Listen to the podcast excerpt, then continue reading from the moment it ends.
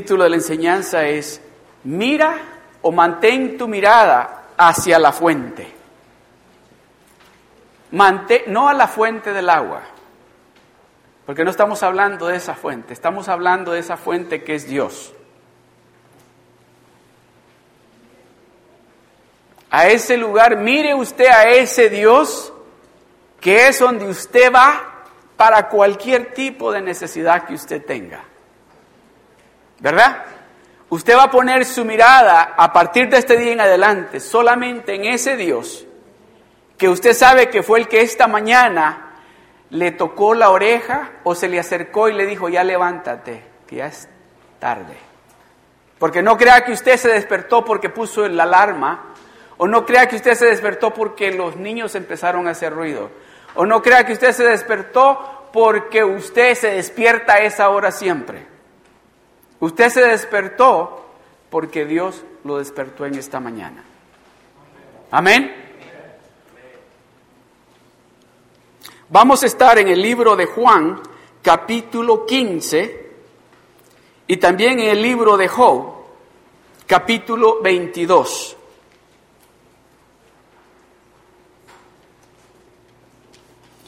Y en el, vamos a leer ahí en Job del verso 23 al 28. Y en el libro de Juan vamos a leer el capítulo 15, el verso 1, el 2, el 5 y el 7.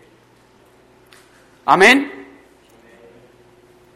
Estas últimas cuatro semanas hemos estado hablando de que quién es la vid verdadera. Hemos estado hablando de que hay otras formas de que usted salga de su problema, de que usted resuelva esa situación donde usted se encuentra. Pero que la única, el único, el único. ¿Cuántos de ustedes han oído de, de esos programas que tienen que le llaman alcohólicos anónimos? ¿Sí, verdad? ¿Cuántos han oído de esos programas que no sé cómo se llaman en realidad, pero tienen que son para esas personas que quieren dejar las adicciones a las drogas? hay programas, ¿verdad? ¿Cuántas personas han oído de esos programas que hay de esas personas que, que son adictos al sexo o a la pornografía y quieren dejar eso? Y que se meten a esos programas. ¿Han oído de eso, verdad? Ok. Pero déjeme decirle, el 99.99 de esas personas que entran a esos lugares recaen. Y no una vez, sino una y otra vez y otra vez y otra vez. Se meten a esos lugares para que les limpien el sistema, para que dejen de usar drogas y vuelven a recaer. Se meten a esos lugares para dejar el alcohol, por un rato lo dejan y vuelven a recaer. Se meten a esos lugares para dejar esas adicciones a la pornografía y al sexo y vuelven a recaer. ¿Por qué? Porque están buscando en la fuente equivocada, la ayuda. Por eso Él dice, yo soy la vid verdadera. Ustedes están yendo, o esas personas están yendo a otro lugar a buscar ayuda. Yo soy la vid verdadera. Déjeme decirle, Dios es bien orgulloso. Especialmente cuando Él sabe que Él es el único que puede resolver su problema. Dice, yo soy el único, yo soy el único, yo soy la vid verdadera.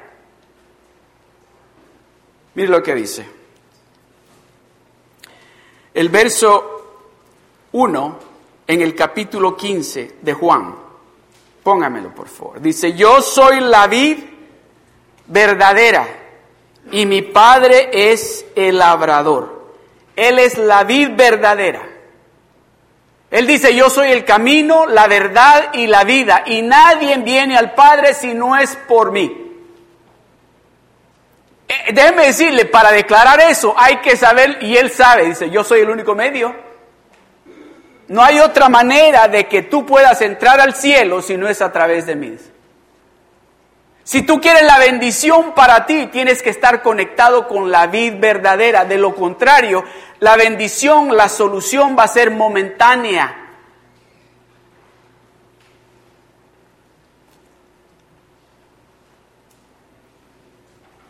Yo no sé si les he contado a ustedes de un hermano, parece que sí les conté, pero les voy a volver a contar para los que no les he contado esto. Un hermano que estaba, creció en la iglesia, su familia creció en la iglesia. Por cierto, su papá fue hasta asistente del pastor. Y este hermano cuando llegó a los 19 años dijo, ok, se acabó la iglesia para mí. Ahora voy, así dice que dijo, ahora voy a vivir la vida que mis amigos viven, que me gusta lo que ellos andan haciendo. Y se apartó de la iglesia. Conoció una señora, se casó con ella y déjeme decirle, encontró un trabajo, a la edad de 21 años encontró un trabajo, pero magnífico, que según me decía él, no se lo dan a ningún latino que no hable bien el inglés. Y a él se lo dieron.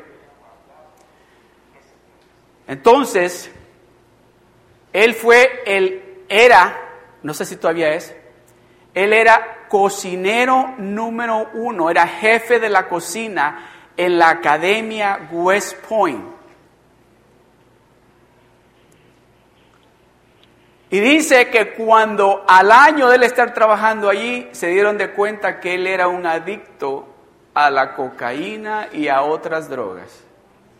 Pero como era tan buen cocinero, lo mandaron a hacerle a esos lugares donde los ayudan. Lo mandaron a la ciudad de Nueva York, lo mandaron a Florida, lo mandaron a Chicago y dice que dejaba por ratos. Por ratos dejaba.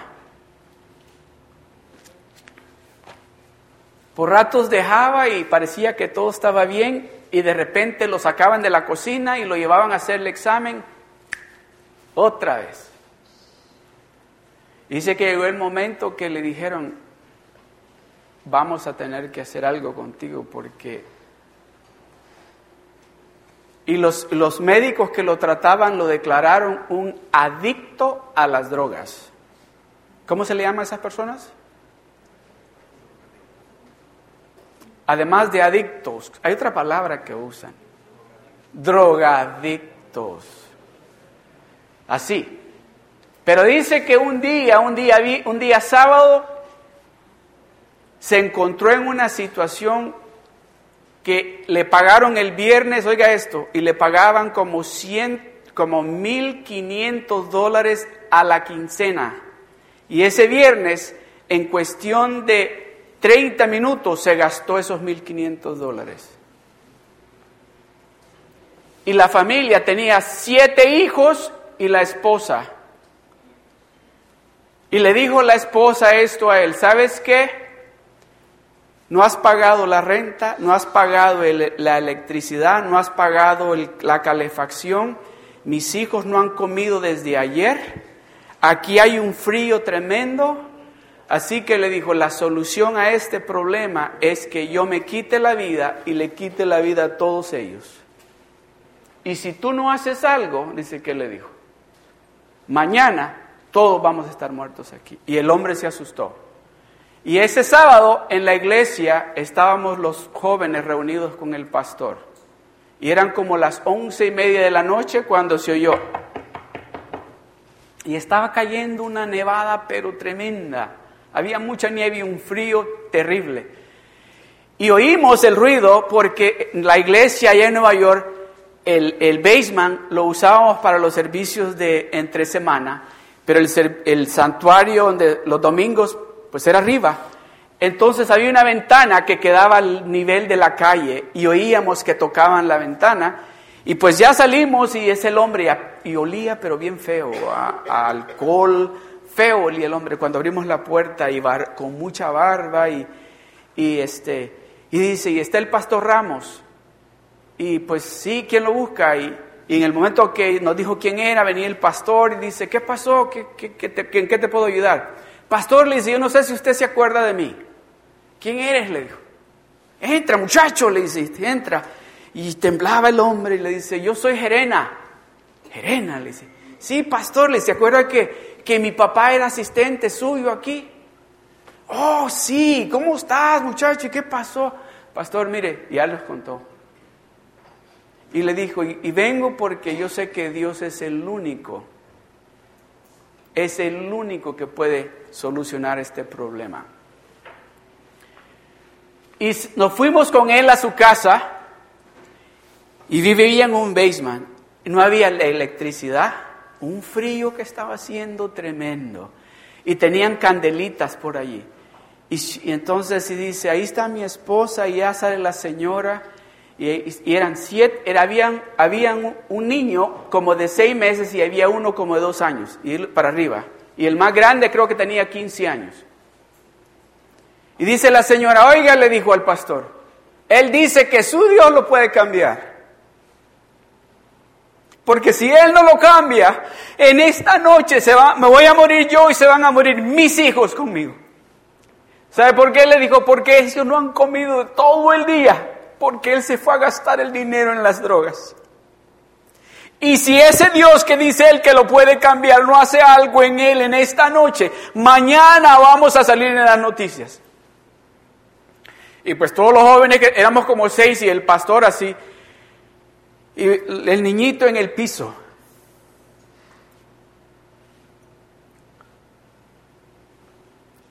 Y le dice el pastor, Él es la solución. Él es el único que puede resolver ese problema. Pero ¿qué tengo que hacer? Le dijo la mujer. ¿Quieres aceptar a Jesucristo? ¿Para qué? Eso lo va a cambiar a él. ¿Quieres aceptar a Jesucristo? ¿Sí? Ok. Quiero que todos hincados. Ah, y usted hubiera visto la línea de niños hincados. El pastor oró por esa familia.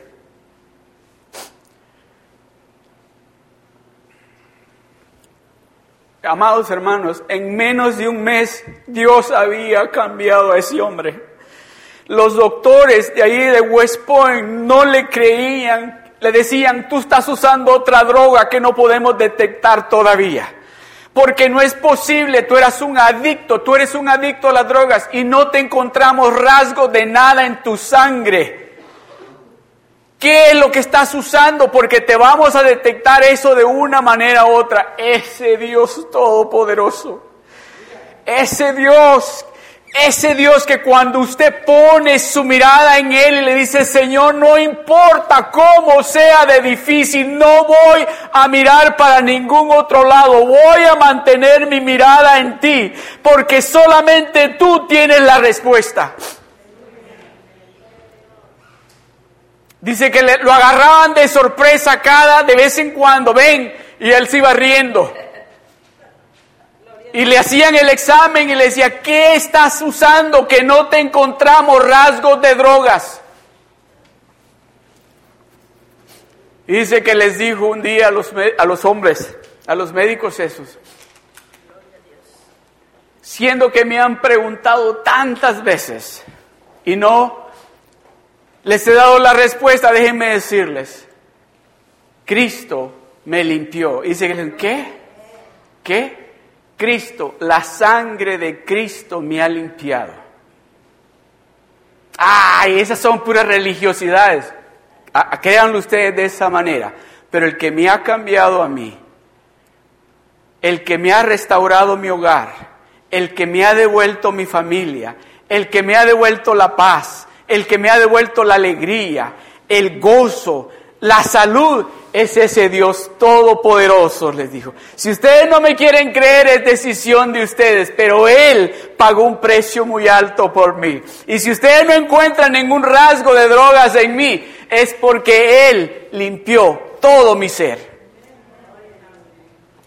De ese Dios, ese que yo le estoy diciendo en esta tarde, que mire usted, que mantenga su mirada en Él, que no importa cómo se vea de difícil, que no importa lo que esté usted pasando, mantenga su mirada en Él. Él es ese, ese centro donde usted va a encontrar todo lo que usted necesita para esa situación financiera, para esa situación de salud, para esa situación en su hogar, para esa situación en su familia. Él, Él tiene la respuesta.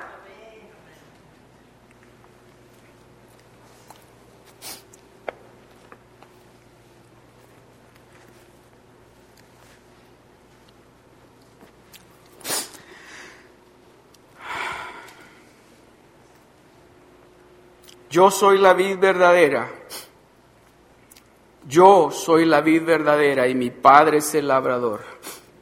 Todo, el verso 2, todo pámpano que en mí no lleva fruto, lo quitará. Y todo aquel que lleva fruto lo limpiará para que lleve más fruto. El verso 5. Yo soy la vid, vosotros los pámpanos. El que permanece en mí y yo en él, éste lleva mucho fruto, porque separados de mí nada podéis hacer. El verso 7, si permanecéis en mí y mis palabras permanecen en vosotros, pedid todo lo que queréis y os será hecho. Será hecho para ti. Él dice, yo soy la vid verdadera, separados de mí nada podéis hacer. Separados de mí nada podéis hacer. Pero conectados conmigo, pide lo que quieras, porque será hecho para ti.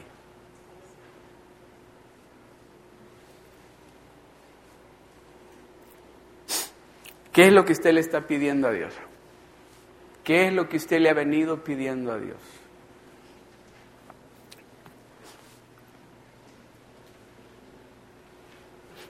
¿Qué es, es eso? ¿Qué es ese problema? ¿Qué, ¿Cuál es esa situación? Donde usted le está creyendo a Dios que Él es el único. Que no hay otro medio, que Él es el único. ¿No le ha pasado esto a usted? Ojalá que todavía no le haya pasado y ojalá que nunca le vaya a pasar. Pero lo que nos ha pasado, que nos hemos encontrado en ese momento donde decimos, ¿y ahora qué voy a hacer? Que para cualquier lugar que miramos, no miramos nadie que nos pueda ayudar.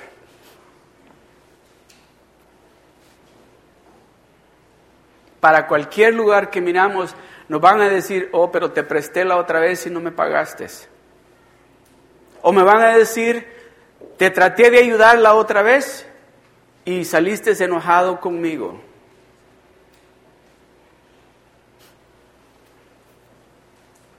O no tengo suficiente para ir a pagar para que me ayuden allí.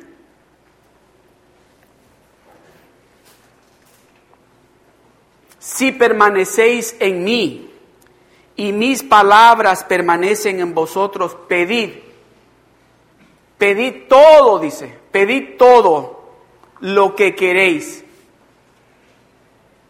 y os será hecho, va a ser hecho para usted. Pida todo lo que usted desea porque va a ser hecho para usted. Si usted permanece en Él y sus palabras permanecen en usted, usted pida porque va a ser hecho para usted.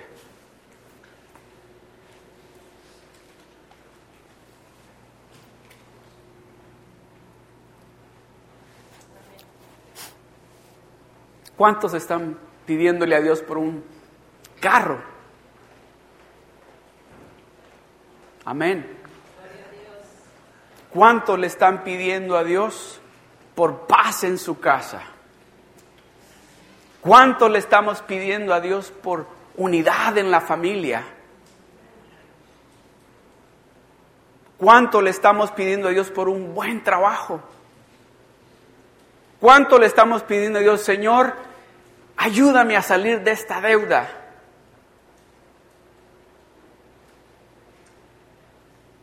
¿O cuánto le estamos pidiendo a Dios, Señor, yo estoy bien en este trabajo, pero cambia al jefe?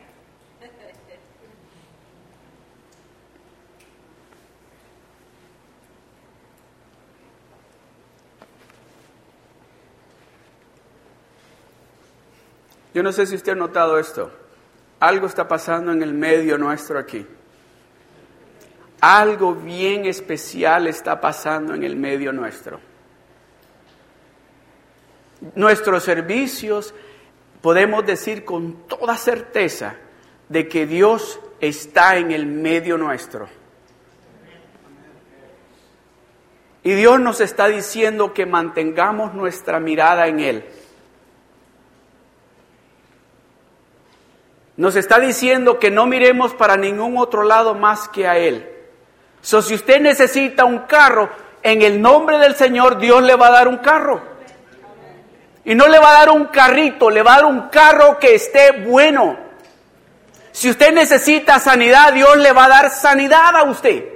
Si usted necesita un trabajo bueno, Dios le va a dar un trabajo bueno. Oiga esto. Y no de acuerdo a sus ideas lo que es bueno, sino de acuerdo al plan que Él tiene para usted. Si usted necesita unidad en su casa, Dios le va a dar unidad en su casa y va a sacar todo lo que trae desunión en su casa. Si usted necesita salud física, Dios lo va a restaurar físicamente. Si usted tiene una deuda que la viene arrastrando hace rato, créale a Dios porque Dios va a cancelar esa deuda por usted. Créale a Dios. Créale a Dios.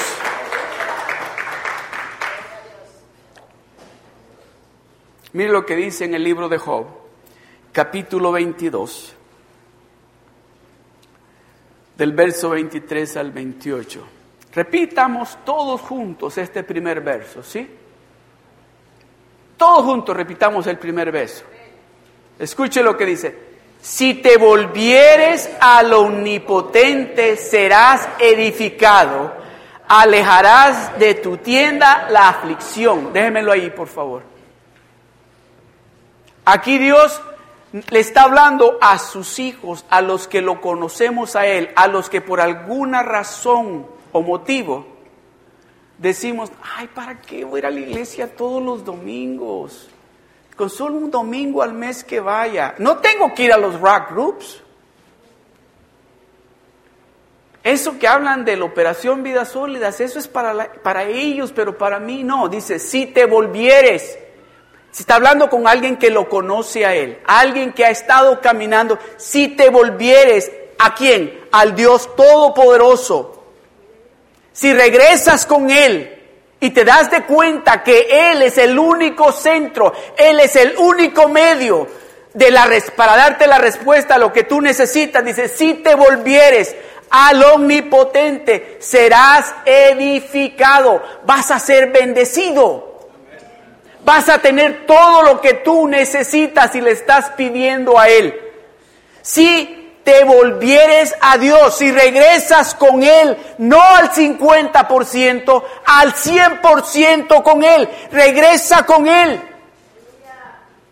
Si te volvieres al omnipotente, serás bendecido.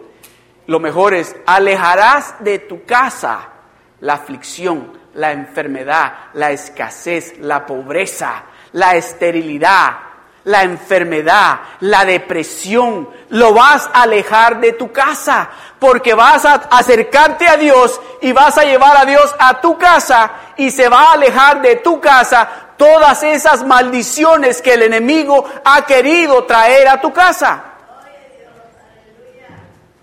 Si te volvieres al omnipotente serás edificado.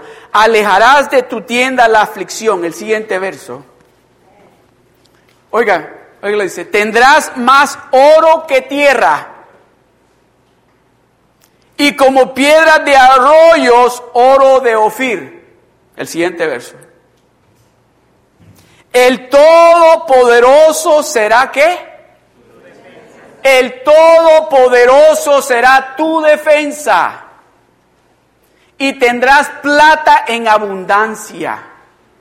El Todopoderoso será tu defensa y tendrás plata en abundancia. Póngame el verso anterior, el 24. Tendrás, dice el todo, no, el 24, perdón.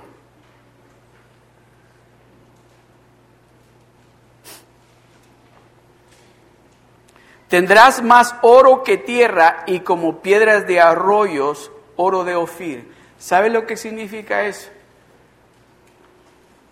Que usted le va a dar el número uno. Eh, Dios va a ser el número uno en su vida, no la bendición que Dios le va a dar a usted. Va a tener tanto que va a decir, no, no, no, esa es la bendición.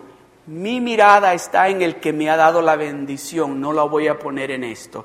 Tendrás más oro que tierra y como piedras de arroyos oro de Ofir. El 25, el Todopoderoso será tu defensa.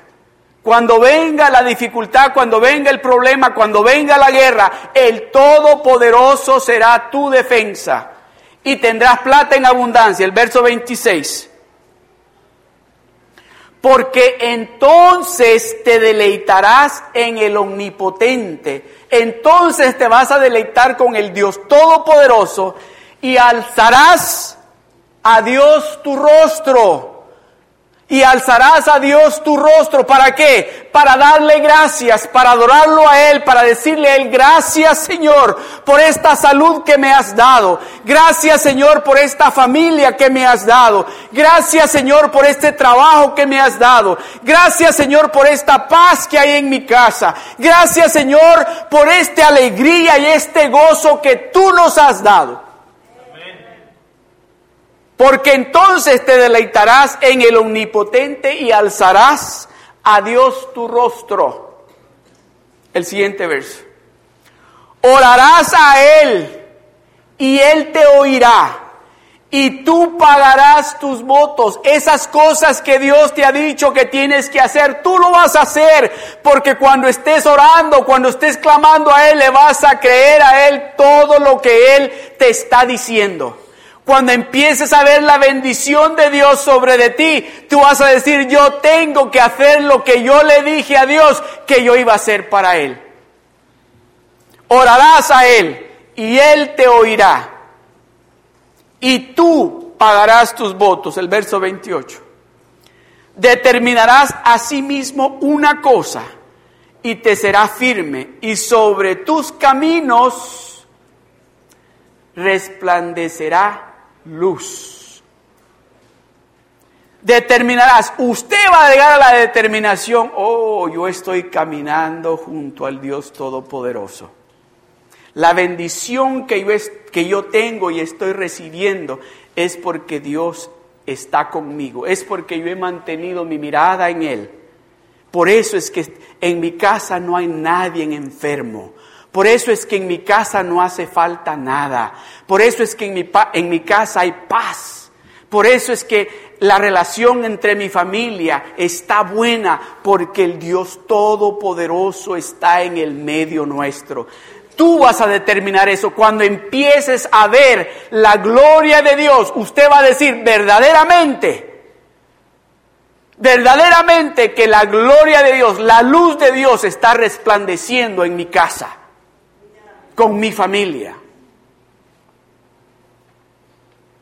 No sé si usted alguna vez ha visto un, un programa de televisión, creo que es el, canal, creo que se llama uh, National Geographic, así se llama el, el canal. Y este, ponen cámaras enfrente de flores antes de que sean flores. Tal vez es un botoncito, así le ponen la cámara y empiezan a grabar cómo la flor busca la luz del sol cuando el sol sale. La sol, usted mira la flor de esta manera y conforme el sol va saliendo, la flor se va dando la vuelta como buscando la luz del sol. Y empieza la flor a salir y empieza a salir aquellos colores preciosos que tienen las flores. Dice la palabra de Dios que los, las plantas, las hierbas del campo, los árboles adoran a Dios. ¿Cómo? Buscando su gloria, buscando su rostro. Los colores de esa flor cuando sale y que se mira tan bonita la flor que nosotros decimos, ah, qué, qué color más bonito, qué olor más agradable tiene esa rosa. Eso mismo es lo que sucede con usted y conmigo cuando mantenemos nuestra mirada en Él.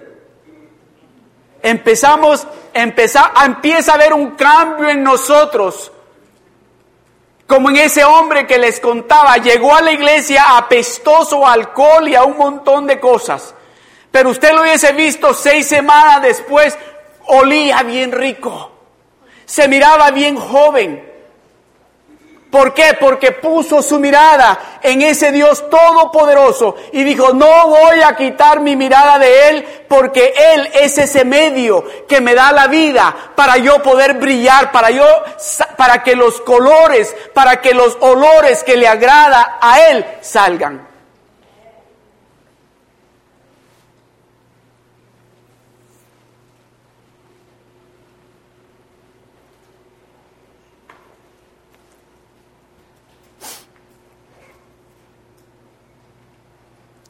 ¿A quién le gusta ponerse de los varones colonia para oler rico?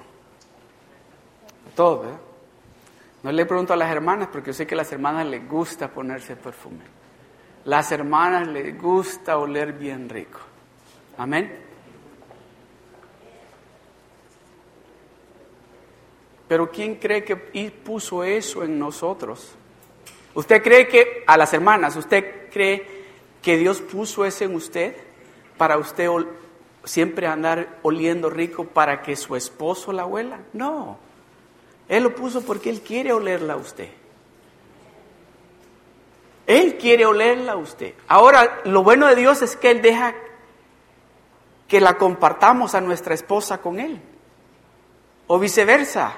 No cree, hermana, que yo me pongo la colonia para que usted me huela. Es para que Dios me huela primero. Amén.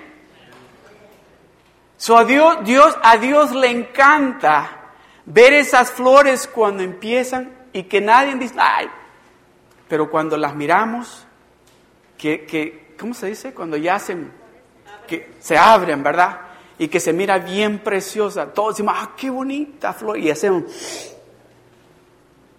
y decimos, qué rico huele. Pero anteriormente ni, ni le prestamos atención ni queríamos olerla. Pero tan pronto se abrió así y le miramos los colores, ya los colores. Y luego, ¡ah!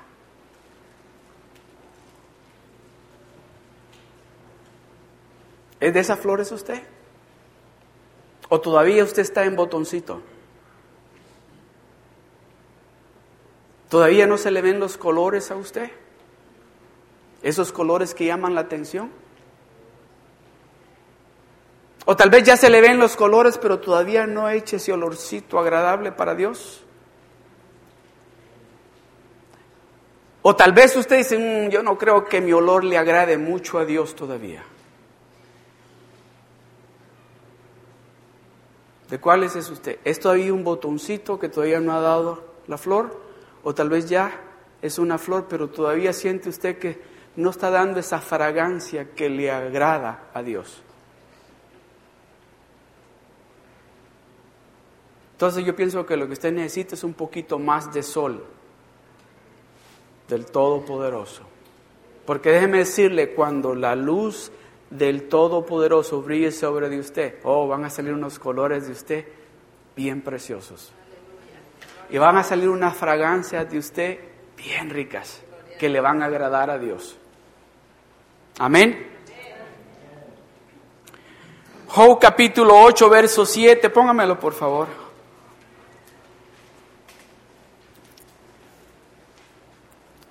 Job capítulo 8, verso 7.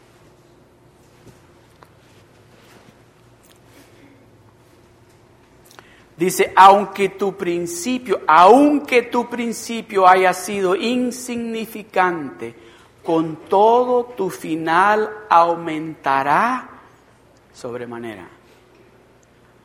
Cuando usted ha puesto su mirada en Él, cuando usted mantiene su mirada en Él, déjeme decirle algo.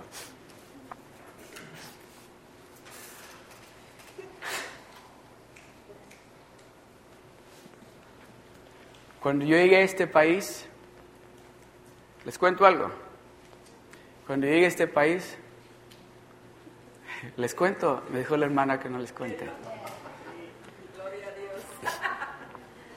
Mira lo que dice, déjenmelo ahí, por favor. Dice, aunque tu principio haya sido insignificante en este país, con todo, tu final aumentará sobremanera.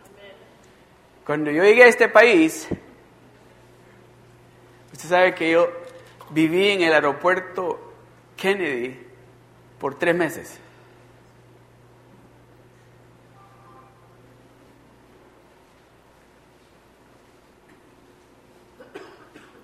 Pero cuando miro hacia atrás, aunque tu principio haya sido insignificante, con todo tu final aumentará sobremanera. ¿Sabe por qué me tuve que salir del aeropuerto? Porque me encontraron los security. Porque pues yo no llegué al aeropuerto ahí y no tenía para dónde ir. Y con una bolsa de papel. Y pues ahí comía de lo que botaban en la basura y ahí me bañaba en el baño.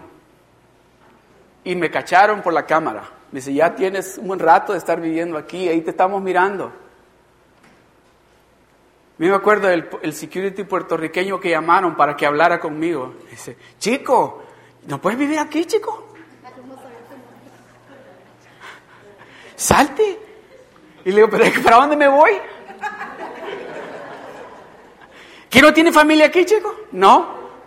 Y le dice que no. he doesn't have any family here. Dice, but that's not our business. He can't. Y ahí voy para afuera. Pero déjeme decirle, aunque tu principio, yo me acuerdo, ay, me acuerdo de esos días. Y cuando veo lo grande y poderoso que es Dios, digo, yo hago eso de nuevo otra vez. Porque verdaderamente que el Dios que nosotros servimos cuando ponemos nuestra mirada en Él, oh, no nos falla.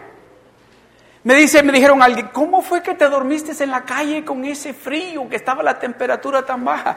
Es que Dios llegó y me abrazó allí. Ay, pero ¿cómo? Alguien te dio cobijas. ¿Cuáles cobijas? Y agarraba cajas de cartón y bolsas de plástico de la basura y con eso me tapaba. Pero ahí estaba Dios conmigo porque Él tenía un plan conmigo y Él tiene un plan con usted. No importa cómo esté de difícil, no importa cómo esté de frío, no importa cómo esté de oscuro o de caliente. Él tiene un plan para usted y Él lo va a llevar a cabo exactamente como Él lo diseñó. Aunque tu principio haya sido insignificante. Ese es Dios, esa palabra es para ustedes, es para nosotros. Aunque tu principio aquí en Seal Beach haya sido insignificante con todo, el final de The Rock en Seal Beach va a ser grande en gran manera. Aleluya. Gloria a Dios. Otra versión, no sé si me la puedan poner, la nueva versión internacional, no sé si la pueden poner. Dice, aunque comenzaste con poco, terminarás con mucho. Aunque comenzaste con poco, terminarás con mucho, dice la palabra del Señor. Gloria a Dios. Génesis 24.1, me tengo que apurar. Gloria a Dios. Dice, era Abraham ya viejo y bien avanzado en años y Jehová había bendecido a Abraham en todo. Era Abraham, dice, ya viejo y bien avanzado en años, y Jehová había bendecido a Abraham en todo en todo. Si usted tiene alguna área que todavía usted no ha visto la bendición de Dios en esa área de su vida, es tiempo de que usted le diga, Señor, hay una área en mi vida que todavía no ha recibido la bendición completa. Era Abraham ya viejo y bien avanzado en años, y Jehová había bendecido a Abraham en todo.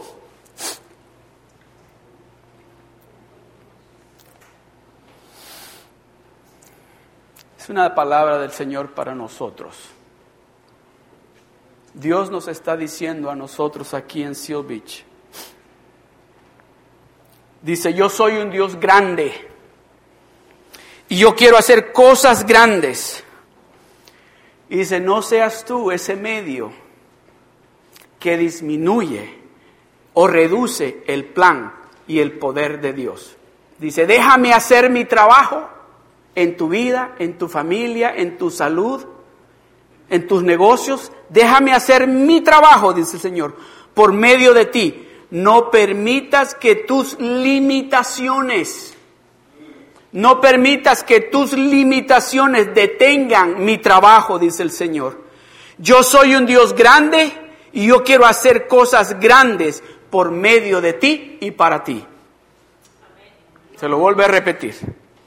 Dice Dios, yo soy un Dios grande y yo quiero hacer cosas grandes para ti. No seas ese filtro o ese medio que disminuye, que reduce lo que Dios quiere hacer con su poder. Déjame a mí, dice el Señor, hacer mi trabajo. Por medio de ti, no permitas que tus limitaciones detengan mi trabajo. Yo, dice Dios, soy un Dios grande y yo quiero hacer cosas grandes para ti y a través de ti. Mire hacia el Señor. Mire hacia Él. Mantenga su mirada en Él. El Salmo 34, 5 dice, los que miran al Señor quedan radiantes de alegría y jamás se verán defraudados. Los que miran a quién? Al Señor. ¿Qué dice que sucede con los que miran al Señor? Radiantes de alegría y jamás serán defraudados. Los que miran al Señor quedan radiantes de alegría. ¿Sabe por qué quedan radiantes de alegría? Porque empiezan a ver que sus negocios dan fruto, empiezan a ver que su familia hay unidad, empiezan a ver que hay sanidad, empiezan a vivir una vida llena de gozo, de alegría, porque han puesto su mirada en el Señor y, andan con una sonrisa todo el tiempo. Se hablan y empiezan a reírse. Yo no sé si ustedes conocen, yo creo que ninguno de ustedes conocen. allá en la, oficina en Anaheim hay dos niñitas bien lindas ellas. Este, no me acuerdo cómo se llama. Una creo que se llama, bueno, sí me acuerdo, Celeste se llama una. Pero esas niñas, usted habla inmediatamente que usted empieza a hablar con ellas, empiezan a reírse. Una sonrisa, pero andan alegres todo el tiempo.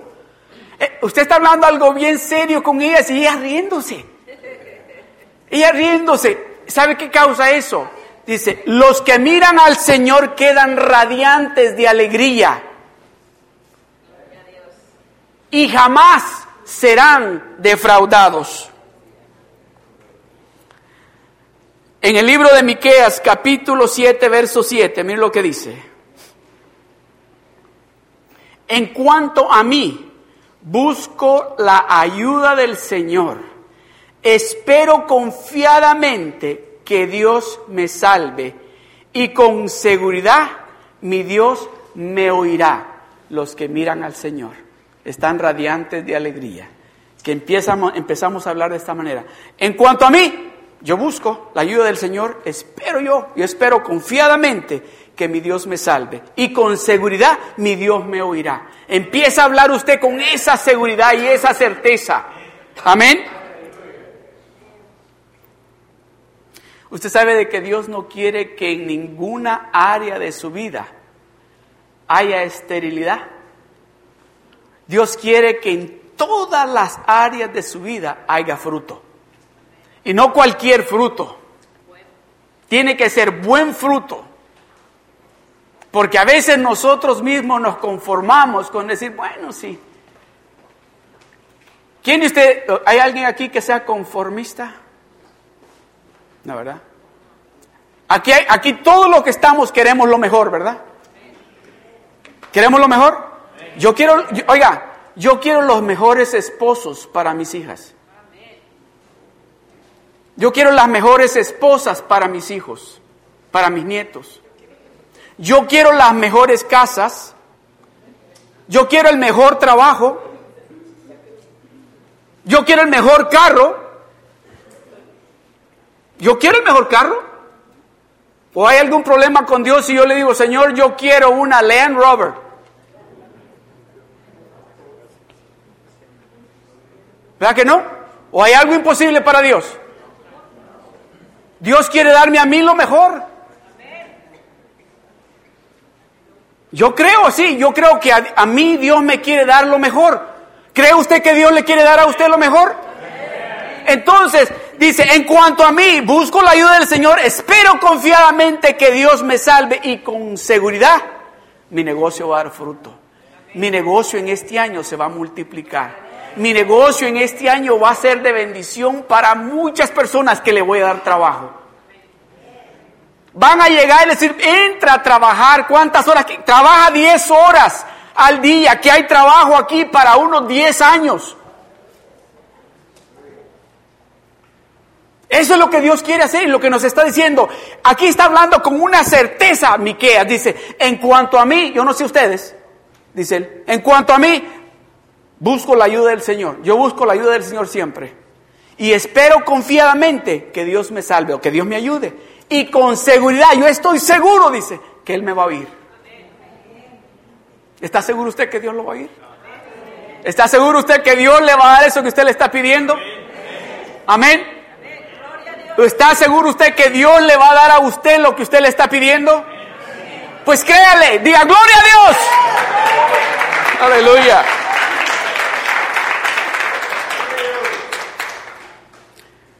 Génesis 25, 21, mire lo que dice. Dice, Isaac rogó al Señor por Rebeca, su mujer que era estéril, y el Señor escuchó sus ruegos y ella concibió hay que venir ante la presencia de Dios y hay que rogarle a Dios. Hay que clamar a Dios y decirle, Señor, dice, él estaba diciendo, Señor, aquí mi esposa, esa que tú elegiste para mí, está estéril. Esa área que está estéril en su vida, clame a Dios. Clame a Él.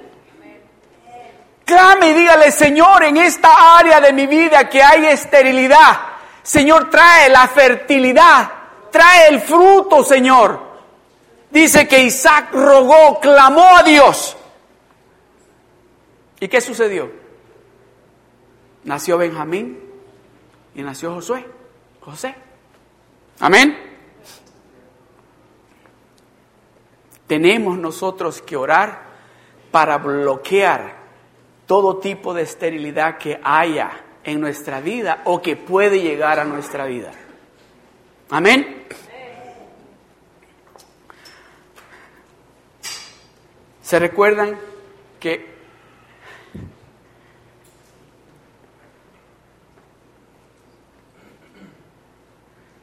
¿Se recuerdan ustedes la historia que estábamos leyendo? A ver, ¿cuántos leen la Biblia aquí todos los días? Aquí leemos la Biblia. ¿Han leído la historia de a ver, ¿quién, si la han leído me van a decir el nombre. ¿Quién fue el que llegó y vio la muchacha, la esposa, dijo, oh, con ella me voy a casar? Ya le dije. Y se la pidió al papá y le dijo, trabajo siete años para que me la des. Y trabajó siete años y cuando fue el día de la boda le dio la hija mayor. ¿De quién está hablando aquí? Jacob, ¿verdad? Trabajó siete años para que le diera la esposa que no él pedía. Pero esta esposa se llamaba, la que le dio la mayor, se llamaba, ¿cómo se llamaba? Lea, ¿verdad? O Lía. Y dice que ella, Dios la bendijo porque Jacob en realidad no la quería ella, él quería a Raquel. So Dios a veces está bendiciendo a alguien que, que alguno la está menos, o lo está o la está menospreciando y Dios está bendiciendo a esa persona. Dios, esa persona está dando fruto por todos lados. Porque déjenme decirle, mire, mire, Génesis 29, el verso 31 dice, y vio Jehová que Lea era aborrecida y abrió su matriz, pero Raquel era estéril. Y concibió Lea y parió un hijo. El verso 33. Y concibió otra vez y parió un hijo. El verso 34. Y concibió otra vez y parió un hijo. El verso 35. Y concibió otra vez y parió otro hijo.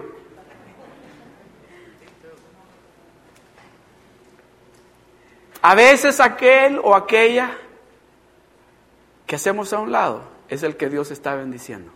Es el que le está dando a Dios que dé fruto y decimos, ¿cómo es posible? Si... Mire cómo la está bendiciendo Dios. Y yo aquí todos los domingos trabajando aquí, como a mí. ¿Y por qué a ella? ¿O por qué a él? No entiendo. Aquí yo guardando sillas, guardando esta y, y no veo yo y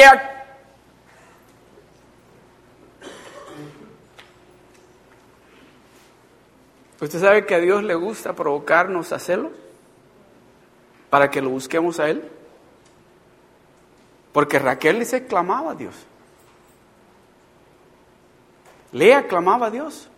Cuando se vio aborrecida, que vio que el esposo no la quería ella, quería a Raquel.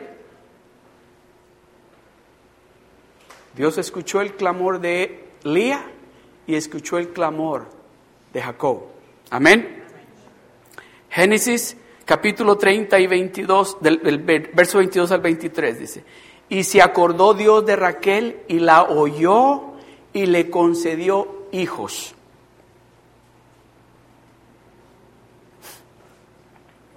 El verso 23, y concibió y Dios a luz un hijo y dijo Dios, y dijo ella, Dios ha quitado mi vergüenza. Aquí en esta tarde Dios está quitando vergüenzas.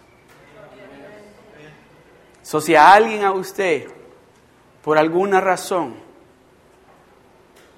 algo que usted hizo, Dios en esta tarde está quitando esa carga de sentirse avergonzada por algo o avergonzado por algo que hizo o que dijo. Y concibió y dio a luz un hijo y dijo, Dios ha quitado mi afrenta, Dios ha borrado mi vergüenza.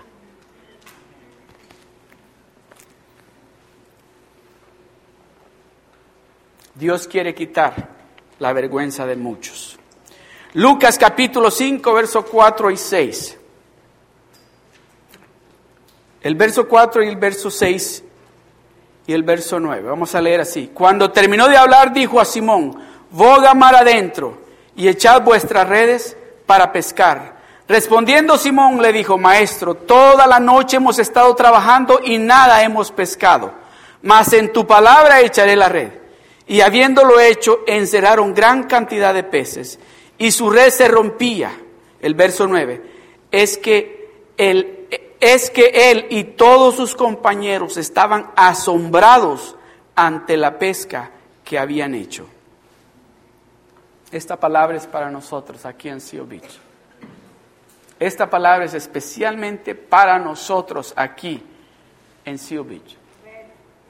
Cuando terminó de hablar, dijo a Simón, Jesucristo le dijo a Pedro, métete más adentro y echa vuestras redes para pescar. Pedro le contestó, Señor, toda la noche hemos pescado. Toda la noche hemos estado trabajando, hemos, hemos estado trabajando y nosotros sabemos, porque ese es nuestro negocio. De eso vivimos, le dijo. So, para estos hermanos que son dueños de negocios, el Señor le está diciendo, espérate, yo estoy hablando contigo. Yo sé lo que te estoy diciendo. Métete más adentro. Métete más adentro. Tira la red. Dice, bueno, porque tú lo has dicho, porque tú estás diciendo que la tire, voy a ser obediente. Voy a tirar la red. Y dice, se quedaron asombrados de la pesca que tuvieron. Se quedaron asombrados de la pesca que tuvieron. Nos vamos aquí, nos vamos a quedar maravillados de lo que Dios va a hacer en el medio nuestro. Dios en este lugar, oiga bien, Dios en este lugar, en este lugar, Dios está sanando cáncer, Dios está sanando diabetes, Dios está sanando artritis, Dios está diciéndole al que está en pecado, arrepiéntete, cambia, busca de mí, deja de hacer lo que estás haciendo, no puedes vivir de esa manera, si tú quieres la bendición, cambia. No puedes estar en el pecado y venir a la iglesia como que nada está pasando, tienes que arrepentirte, dice el Señor.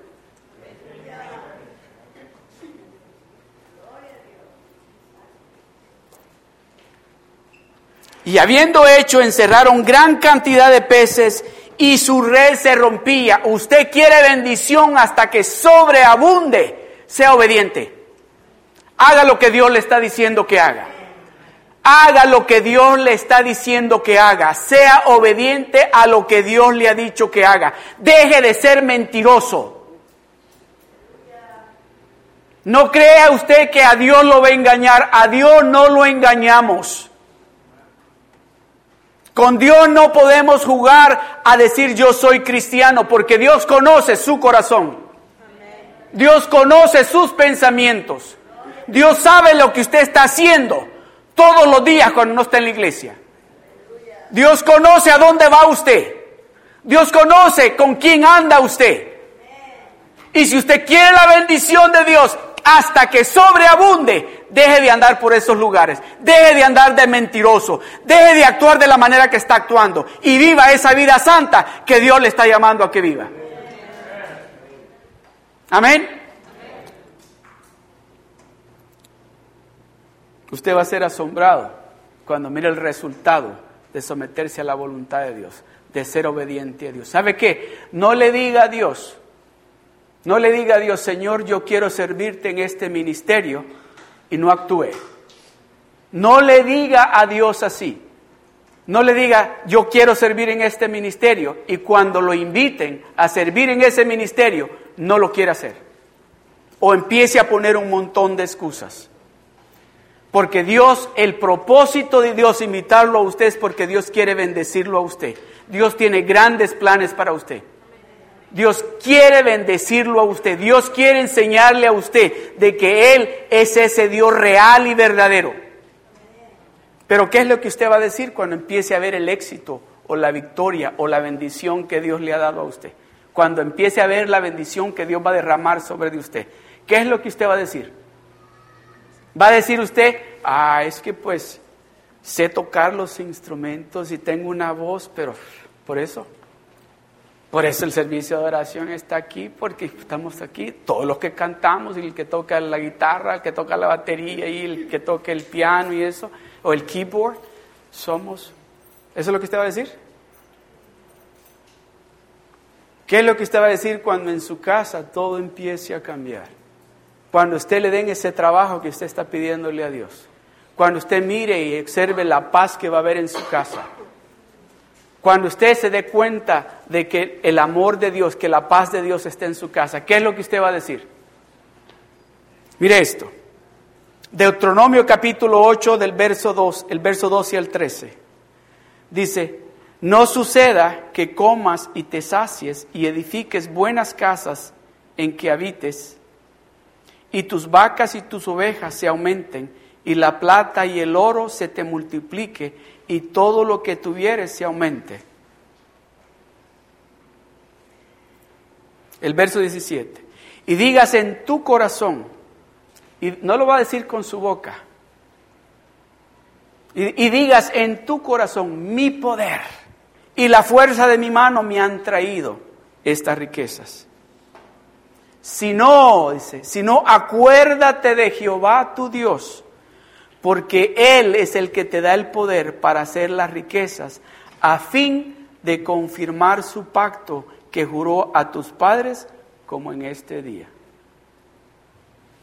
Cuando usted empiece a ver la bendición que Dios tiene para usted, cuando usted empiece a recibir la bendición que Dios está diciendo que quiere darle a usted, dice, no digas en tu corazón, lo inteligente que yo soy, o las fuerzas que yo tengo,